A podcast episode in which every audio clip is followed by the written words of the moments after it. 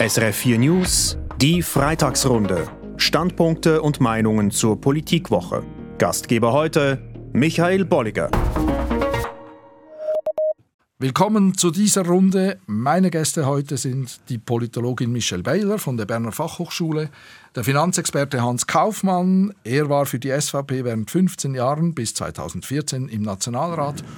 Und Hugo Schittenhelm, Kommunikationsexperte und Bundeshaus-Insider, das sieht man zum Beispiel daran, dass er bis Mitte 2000er Jahre als Pressesprecher und Kommunikationsverantwortlicher für mehrere Bundesräte tätig war.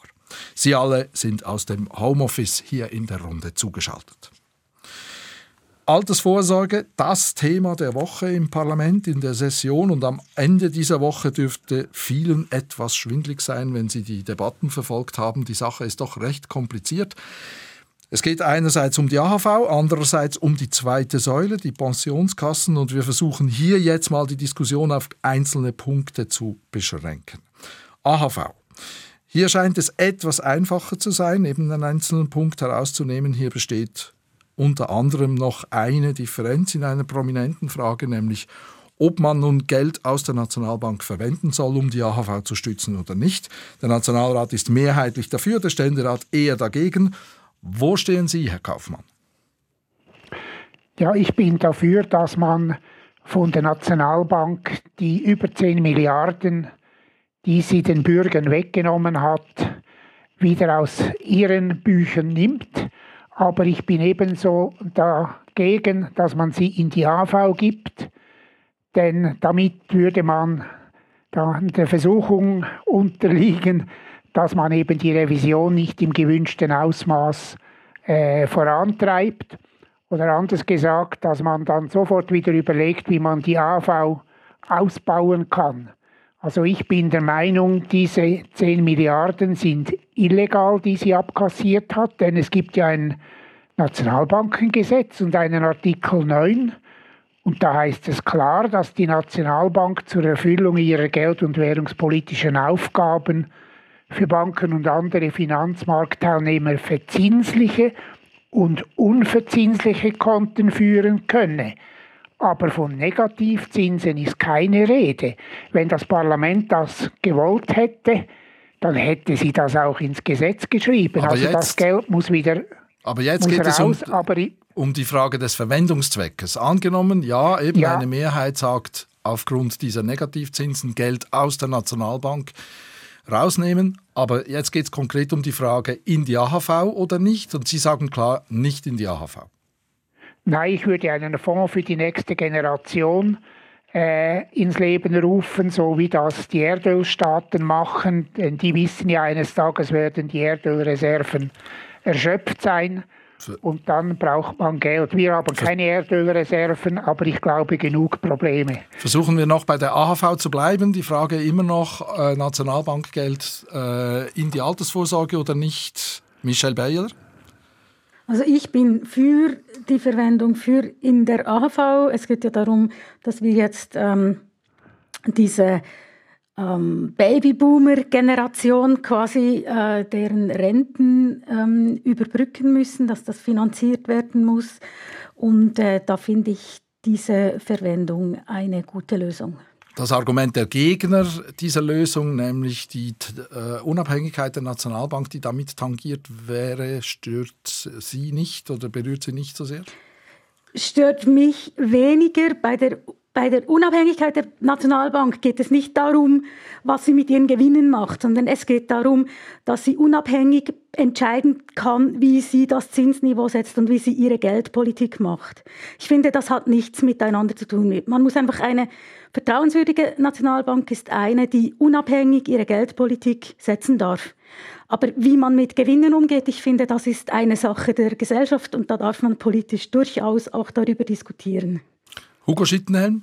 Ich bin grundsätzlich gegen eine fixe Zweckbindung. So, man könnte ebenso gut äh, diese Negativzinsen für, ich weiß nicht, für die Landesverteidigung gebrauchen. Das wäre dann sicher auch nicht mehrheitsfähig oder für das Bildungssystem und äh, würde dann den Handlungsspielraum der Politik weiter einengen. Also heute sind schon 64 Prozent zweckgebunden. Und dann wäre es dann noch, viel mehr mit nach oben offener Richterskala Äh, und das Zweite ist, man, man, äh, man verhindert dann einfach, dass die Maßnahmen dort getroffen werden sollen, äh, würden, wo die, die Umverteilung von jung nach alt gestoppt werden könnte. Also man, man, man dribbelt dann um das wirkliche Problem herum, dass wir eine, einfach eine Demografie haben, die sich auf die Dauer nicht äh, finanzieren lässt mit diesem heutigen System, mit, also, dieser heutigen, mit diesem heutigen Schlüssel. System ist schon gut, aber der Schlüssel ist nicht gut. Also verstehe ich das richtig? Sie sind ziemlich nahe bei Hans Kaufmann in dieser Frage. Ja, es, es geht wirklich um, um, die Zweckbindung. Wenn schon, dann Aktionäre wären dann die Kantone. Dort könnte man fragen, ob die, das an die Kantone ausgeschüttet wird. Aber für einen bestimmten Zweck, das engt den Handlungsspielraum ein und ist eigentlich willkürlich. Ich wollte nur sagen, die Aktionäre, die haben eine vom Gesetz beschränkte Dividende. Natürlich könnte man dort auch etwa etwas höher gehen, aber was die Kantone kriegen, das ist nicht die Dividende, das ist ein besonderes, besonderes Abkommen. Das müssen wir mal so stehen lassen, unter anderem auch, weil ja die Debatte noch nicht äh, beendet ist. Die ganze Sache geht jetzt noch zurück. Ähm, Irrtum vorbehalten in den Ständerat nochmal. Nächste Woche müssen sich die Räte einigen. Und das Gleiche auch betrifft die Vorlage zur Pensionskassenreform. Dass die Renten in Zukunft weniger werden, ist unbestritten. Die Frage ist, wie man dem entgegenwirkt. Und eine der Kernideen in dieser in diesem Reformpaket. Es soll einen Zuschlag auf die Renten geben. Finanziert würde dieser Zuschlag durch höhere Beiträge der Erwerbstätigen. Und da haben Arbeitgeber und Gewerkschaften im Vorfeld Letzten Sommer haben sie sich auf ein auf solches Modell geeinigt. Der Nationalrat hat jetzt die Idee an sich übernommen, aber nur für eine bestimmte Zeit, zum Beispiel während 15 Jahren. Und Ergebnis am Ende der Woche, die Empörung auf der linken Seite ist groß, es droht das Referendum. Haben Sie sich jetzt diese Woche eine Meinung bilden können, wenn Sie die Debatte verfolgt haben, welches Modell Ihnen passender scheint, Herr Kaufmann? Ja, ich habe die Debatten am Fernsehen verfolgt. Also was für mich klar ist, äh, dass der Umwandlungssatz auf 6% gesenkt werden muss. Er ist dann wegen der Null- oder Negativzinspolitik der SMB immer noch zu wenig. Also ohne Kapitalerträge müsste er bei 5 bis 5,5 Prozent liegen. Und ich glaube, dass man eben nun einen Kuhhandel gemacht hat mit den Sozialpartnern. Einerseits die Senkung des Umwandlungssatzes, andererseits dann eben äh, Beiträge. Aber ich finde, das ist also nicht akzeptierbar. Warum macht man die Revision der Pensionskassen? Weil einfach die Aktiven bereits jetzt jedes Jahr sechs bis sieben Milliarden an die Rentner bezahlen und mit den neuen Beiträgen verschlimmert sich ja die ganze Sache noch. Also wie man so einen Deal machen kann. Da sich, haben sich also die Arbeitgeber von den Gewerkschaften über den Tisch ziehen lassen. Heißt das, also, heißt das wenn ich es richtig verstehe, Sie würden einfach den Umwandlungssatz tief, noch tiefer senken und dafür keine Ertr Beiträge von den Erwerbstätigen verlangen? Ja, ich könnte mich mit 6% für einen Kompromiss erfreuen, aber die Abfederungsmaßnahmen würde ich den Unternehmen überlassen. Denn die Politik benimmt sich so, als ob das Geld dem Bund gehören würde. Das ist nicht der Fall. Und ich würde keine Erhöhung der Beiträge für die Aktiven machen, denn damit wird ja der Kern der Revision unterlaufen. Also ich verstehe das nicht. Und wenn die Gewerkschaften oder die SP ein Referendum ergreift, dann werde ich auch zustimmen oder das Gesetz ablehnen ablehnen, aber einfach, weil ich gegen diese Erhöhung der Beiträge für die Aktiven bin. Wenn ich Ihnen zuhöre, wird eben die, der Finanzexperte deutlich, aber wahrscheinlich wären die Arbeitgeber nicht einverstanden mit Ihrer Aussage, sie hätten sich über den Tisch ziehen lassen. Hugo Schittenhelm, auch an Sie die Frage, haben Sie sich eine Meinung bilden können diese Woche? Ich bin keine Experte, definitiv nicht. Und äh, ich verfüge auch nicht über das Zahlen-Know-how, um das wirklich beurteilen zu können. Was mir einfach auffällt, ist, wenn, wenn die Umverteilung, man spricht immer äh, von, von, von äh, Rentenklau oder was auch immer, vom Rentenabbau, aber wenn die Umverteilung von jung zu alt und wenn jemand heute 25 ist, dann 40 Jahre lang immer mehr eigentlich bezahlt und weniger bekommt, ich finde das eine schreiende Ungerechtigkeit. Und meine, ein, ein Punkt ist äh, die, die politische Realisierbarkeit und das andere ist eine gewisse Sachgerechtigkeit und Nachhaltigkeit. Und irgendwie müsste man, wenn man schon sich auf einen Kuhhandel einlässt, das Problem nicht wirklich, der eigentlich nur die Übergangsgenerationen äh, schont und, und die Rentner gut stellt und die Jungen nicht, dann müsste man wirklich das koppeln an eine Rentenaltererhöhung und zwar nicht nur einfach auf 65, sondern auf 67, nicht von heute auf morgen, aber im, im Zeitablauf. Also ich finde, ohne das kommen wir nicht weiter und vor allem die jungen Generationen, die sind auf Deutsch gesagt, sind das die, die Betrogenen. Die Runde hier bringt interessante Vorschläge, Rentenaltererhöhung als ein Thema oder eben die größeren Spielräume äh, für die Unternehmen in dieser ganzen Frage.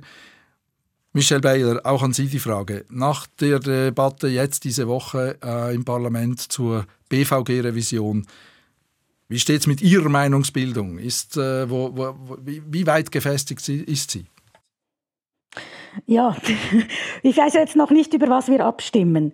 Ich werde wahrscheinlich, egal was kommt, Ja sagen, weil ich einfach denke, wenn wir nichts tun, dann ist die Katastrophe die größte. Also, also wir haben einfach ein, ein System, das so nicht finanzierbar ist und irgendetwas muss man ja tun. Jetzt ist aber die Frage, was wäre sinnvoll? Und da bin ich äh, eigentlich ein bisschen einig mit meinen Vorrednern. Also ich finde eigentlich nicht so sinnvoll, jetzt die Jungen da über ein Umlageverfahren nochmal ähm, für, die, für das Aufkommen der, der, der, Renten, die man eben zu hoch garantiert hat, bisher äh, einfach ähm, äh, aufkommen zu lassen. Also das sehe ich vielleicht als Übergangsvariante, würde ich es wahrscheinlich noch etwas eher sehen als als definitive Variante. Und was wir dringendst brauchen, ist eine Debatte darüber, ähm, wie ein, in einer modernen äh, Welt die Altersvorsorge ausgestaltet werden soll und ob dieses Modell mit den Pensionskassen über die Firmen, also dass man das zum Beispiel nicht selber wählen kann und dass man da nicht, also ja, das ist eigentlich, es passt einfach nicht zur heutigen Arbeits- Marktsituation und zur heutigen, ich denke auch nicht zu den heutigen Erwerbsbiografien, die die jungen Leute, die jetzt anfangen haben werden. Das ist einfach nicht mehr so wie früher. Oder man wird nicht mehr ein Leben lang beim selben Arbeitgeber sein. Man wird mehrere haben, immer wieder wechseln. Und, da, und, darauf muss man einfach auch die Altersvorsorge langsam anpassen. Ich möchte in diesem Zusammenhang noch einen Punkt ansprechen. Ähm, eine Idee der ganzen Reform ist ja auch, dass in Zukunft jüngere Menschen eben schon früher in ihre eigene zweite Säule einzahlen sollen, auch ab einem tieferen Einkommen. Ist das aus Ihrer Sicht eine gute Idee, Hugo Schittner? Es kommt darauf an, also wenn, wenn, die, wenn Sie das nur einzahlen, dass es nachher wieder umverteilt wird auf die älteren Generationen, dann wäre ich, dann finde ich das nicht gut. Dann zahlen Sie einfach noch mehr für die äh, ungerechte Umverteilung. Es müsste dann schon so sein, dass Sie das einzahlen können ich weiß nicht, äh, in eine eigene äh, private Säule oder private Vorsorge, dass dort irgendwie der Satz rauf angehoben wird, aber sicher nicht in den großen Topf, der ohnehin wieder zu äh, alten Leuten wie mir fließt. Oder? Ja. Finde ich, ich finde, das, das müsste dann gut überlegt werden. Hans Kaufmann? Ja, die Idee, die dahinter steckt, ist natürlich, je früher man zu sparen beginnt, umso mehr Erträge hat man auf dem Kapital und je länger die Anlagedauer ist, umso größere Risiken kann man eingehen. Ich befürchte einfach bei den zum Teil dann eben noch geringen Einkommen ist der administrative Aufwand etwas groß. Aber ich kann mich durchaus mit dem Gedanken anfreunden.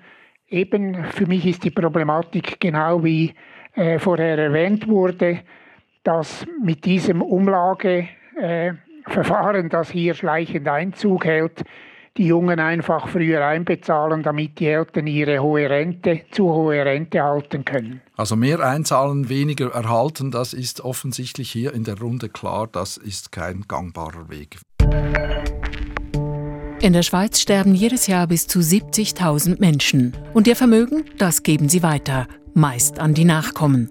Aber dieser Prozess des Erbens läuft nicht immer reibungslos ab. Dann ist der Tag gekommen, wo ich festgestellt habe, dass das Treffen stattgefunden hat mit einem Notar und der Stiefmutter und dem Halbbruder, die an einem Erbvertrag geschafft haben. Seit sieben Jahren schon kämpft dieser Mann, nennen wir ihn Markus Meyer, um sein Erbe. Angefangen hat alles damit, dass er den Erbvertrag nicht unterschreiben wollte. Ich habe sie ja verwünscht, wie sie das gemacht haben, ohne dass mein Vater dabei war. Und dann soll ich den noch unterschreiben in einer, in einer absolut emotionalen Drucksituation. Meyer fühlt sich hintergangen und geht vor Gericht. Dort hat es die Wendung genommen. Aus, aus diesen ganzen Vorkommnissen nehme ich mir das Selbstbewusstsein, dass ich da anstehe und sage, ich habe den Anteil zu gut und ich will, dass der einigermaßen fair berechnet ist. In Sachen Erbe gilt, wo Geld ist, wird oft darum gestritten. Manchmal auch sehr lange, sagt eine Bezirksrichterin. Man hat wie so das Gefühl, es gibt eine Gerechtigkeit, die ganz genau ist, auf der Rappe genau. Und äh, das, das kommt vielen Leuten manchmal in die Quere, auch in diesen Erbrechtsprozessen, wo es so um die Werte geht. Wer profitiert von solch langen Streitfällen? Und wie gerecht ist Erben in der Schweiz geregelt? Dem gehen wir nach im Podcast Erben, eine Produktion von SRF Hotspot. Zu finden unter srf.ch-hotspot oder in jeder Podcast-App. Stichwort Hotspot. Wir sind mitten in der Freitagsrunde Standpunkte und Meinungen zur innenpolitischen Woche. Heute mit der Politologin Michelle Beiler, dem Finanzexperten Hans Kaufmann und dem Kommunikationsexperten Hugo Schittenhelm. Die Schweiz hat seit Mittwoch einen neuen Bundespräsidenten und spendet nur halbherzig Applaus, sage ich mal, das Bild, beschreibe ich mal das Bild. Ignazio Gassis erhielt bei seiner Wahl am Mittwoch relativ wenig Stimmen, 156 von 197. Frau Beiler, was macht er falsch? Ja, also ich, was macht er falsch? Ich, ich fand schon jetzt in diesem äh, ja, diese The Thematik mit dem institutionellen Rahmenabkommen mit Europa, da hätte ich mir äh, schon einen zuständigen Minister ge gewünscht, der etwas klarer eine, eine Lösung aufzeigt und der, ja, ich, ich fand das schon etwas lavierend da auch und ich und das Wahlresultat, ja, jetzt, sagen, und das Wahlresultat jetzt deuten Sie als Ergebnis des, äh, dieser Situation? Ja, also ich, ich weiß nicht, ob es das ist, ähm, äh, ob er einfach auch sonst ähm, eher so diese, diese nicht so klaren Auftritte oder das kann es nicht genau sagen. Hans Kaufmann als früherer Nationalrat, hätten Sie ihm die Stimme gegeben? Äh, wahrscheinlich auch nicht. Äh, es ist eben hier wahrscheinlich eine unheilige Allianz. Jetzt halt einmal bei den Wahlen. Äh, die Linke und die Euroturbos äh, haben wahrscheinlich ihn nicht gewählt, weil er zu wenig äh, EU-freundlich ist und die SVP, weil er immer noch zu EU-freundlich ist und auch die ganze Episode mit der Kohäsionsmilliarde, die hat ihm natürlich geschadet. Aber man sollte es auch nicht überbewerten. Es ist nicht in jedem Falle ein Leistungsbeurteilung, diese äh, Wahlen des Bundespräsidenten. Im Prinzip ist es eine Formsache. Hugo Schitter, Sie kennen das, den Bundesrat als Gremium von innen. Nimmt man so etwas gelassen, so ein Wahlresultat? Man nimmt es vor allem dann nicht gelassen, wenn, äh, wenn die äh, Nein-Stimmen von der eigenen Partei kommen. Aber lassen wir das mal beiseite. Ich finde, also das ist, äh, das ist kein Gradmesser. Ich meine, Berse hat zwei Stimmen mehr gemacht und darüber schreibt kein Mensch. Also eigentlich äh, ist das ja der große Krisenmanager der, der letzten Jahre und äh, hat eigentlich, ist der beliebteste, aber hat nur zwei Stimmen. Also das sagt überhaupt gar nichts aus. Stichwort Krisenmanager ist interessant, dass Sie das sagen. Ähm, Ignazio Gassis wird ja jetzt auch als Krisenmanager agieren müssen. Stichwort Pandemie. Trauen Sie ihm das zu? Ja, selbstverständlich. Äh, wenn man die Europapolitik als Gradmesser nehmen würde, würde ich dem Gesamtbundesrat vor allem eine ganz, schlecht, ganz schlechte Noten äh, ausgeben, äh, weil der hat sich so äh, hat, äh, hat quasi den Gassis, Gassis ins Messer laufen lassen und äh, ihn quasi als Sündenbock da äh, vorgeführt.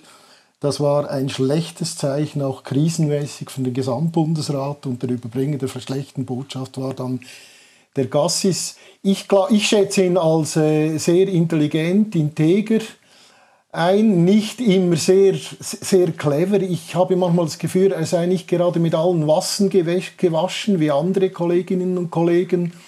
Und äh, deshalb äh, manchmal äh, wirkt er ein bisschen unbeholfen, ungeschickt.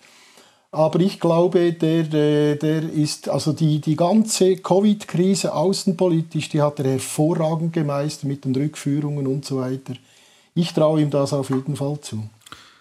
Frau Behler, in der Rede äh, zur Wahl plädierte Ignazio Gassis am Mittwoch für den Zusammenhalt im Land. Welche Maßnahme würden Sie ihm vorschlagen, wenn wie der Zusammenhalt gestärkt werden könnte 2022?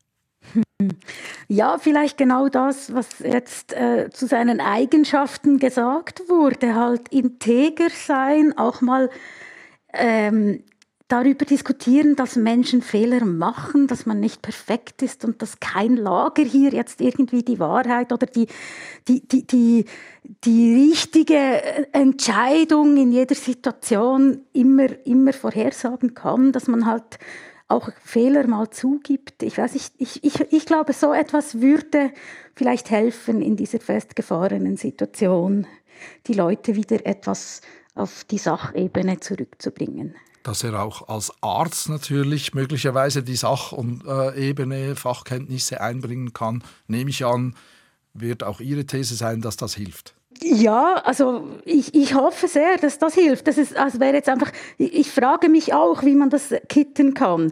Ich denke einfach einer der Wege, wie, wie wir jetzt vielleicht in dieser verfahrenen ähm, Debatten, wie wir da weiterkommen können, wäre wirklich, dass man eben etwas weniger auf das Recht haben äh, und etwas mehr auf das ähm, auch auch mal zugeben, wenn man irgendwo auch ein bisschen übertrieben hat oder vielleicht zu viel gemacht hat oder zu wenig, dass man das zugeben kann und dass man darüber diskutieren kann, dass man nicht jeden, der einen Fehler macht, gerade abschießt. Hans Kaufmann, was wäre Ihr Tipp an Ignazio Gassis, wie er äh, eben den Zusammenhalt im Land wieder stärken kann?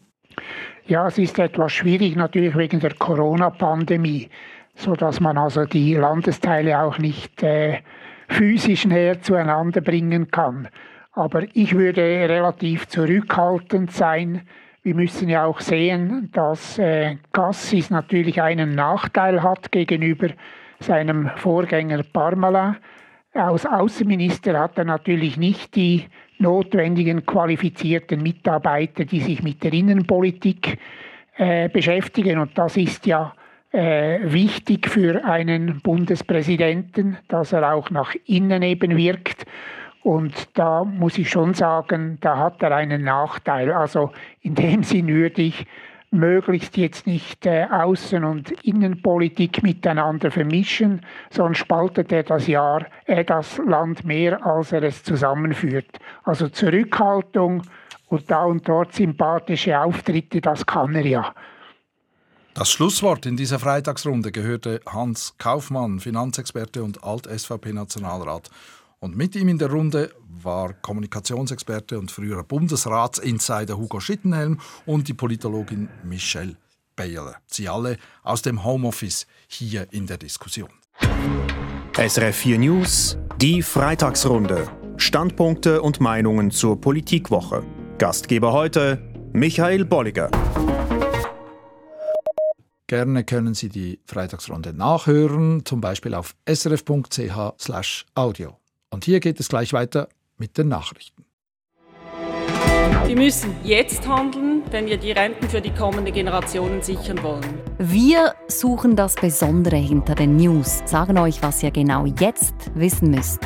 Das ist News Plus, der News-Podcast von SRF. Wir müssen Antworten finden und die Bevölkerung erwartet von uns, dass wir Antworten haben. News Plus entwirrt die tägliche Nachrichtenflut mit euch zusammen. Schickt uns eure Fragen zum aktuellen Geschehen an newsplus.srf.ch oder via WhatsApp auf die Nummer 076 320 10 37. Es hat sich gelohnt, ganz sicher. News Plus jetzt auf eurer Podcast-App oder auf srf.ch-audio.